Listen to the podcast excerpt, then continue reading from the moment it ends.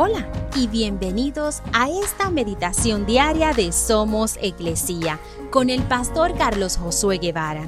Mi nombre es Magali Méndez y queremos darte las gracias por permitirnos traer esta palabra de bendición a tu vida el día de hoy.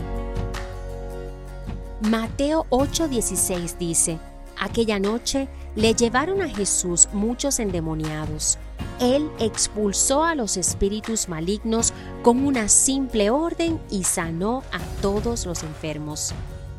Dios quiere librarnos de todas y cada una de las fortalezas en nuestra vida, sin condiciones. Para muchos de nosotros es difícil creer que podemos sanarnos de nuestro trauma del pasado, porque hemos sido esclavos del dolor durante tanto tiempo.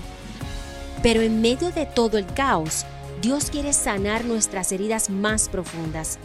El amor de Dios por ti y por mí es más grande que cualquier prisión en la que nos encontremos.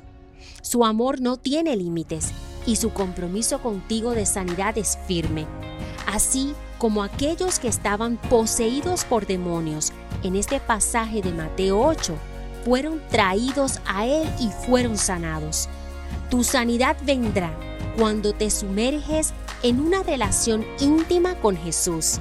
Así como una persona enferma va al médico para encontrar alivio, tu sanidad espiritual vendrá cuando recurras a Dios, quien te ama profundamente.